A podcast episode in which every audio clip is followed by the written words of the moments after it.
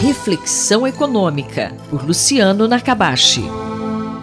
Oi, professor Luciano Nakabashi. O assunto não pode ser outro hoje, hein? A aprovação da reforma tributária.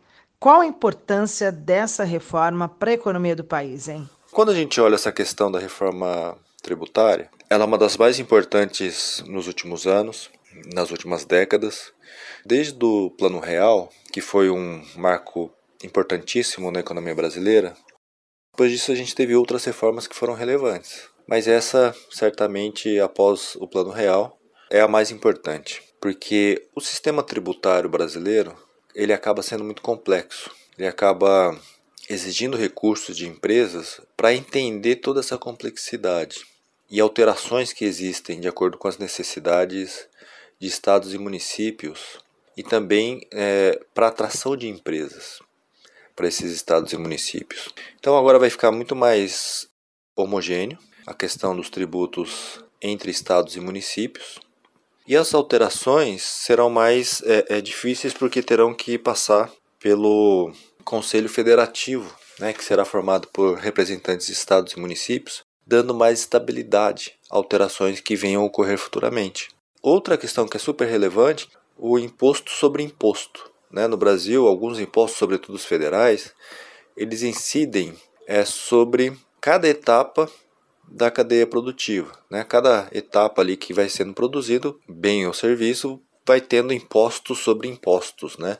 Então, aqueles produtos né, que estão mais à frente da cadeia produtiva acabam pagando mais impostos. Aquelas atividades que geralmente são mais complexas, né, que têm mais valor agregado, é, a estrutura tributária brasileira acaba penalizando sobretudo bens, mais serviços também. Então isso vai dar mais competitividade, sobretudo para as indústrias, né, que operam em produtos que são mais sofisticados, mais à frente das cadeias produtivas. Professor, esse processo de aprovação gerou muitas preocupações e expectativa de como vão ficar as coisas a partir de agora. Dá para a gente ter uma noção do que vem aí pela frente? O que, que pode acontecer? Então, o que vem sendo colocado é, nesse processo de aprovação são é, exceções.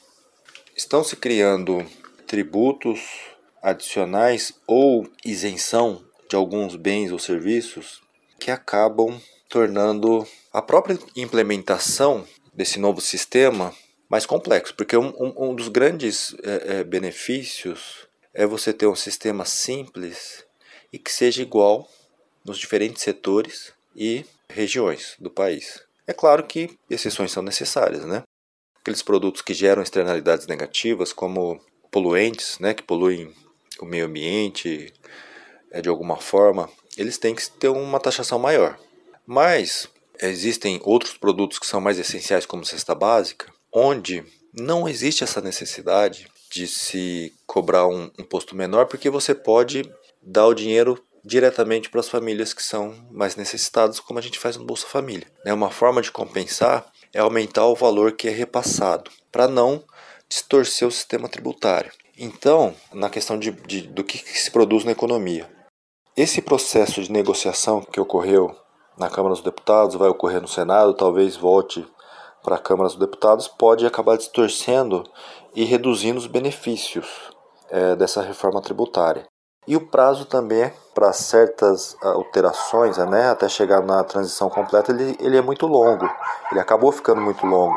Essas são questões que são relevantes, que vão acabar reduzindo a eficiência dessa reforma tributária, mas certamente, a não ser que tenha muitas outras distorções, outras alterações, vai ser um passo extremamente relevante para a gente conseguir dinamizar a economia brasileira. Eu sou Sandra Capomatto, você ouviu o professor Luciano Nakabashi.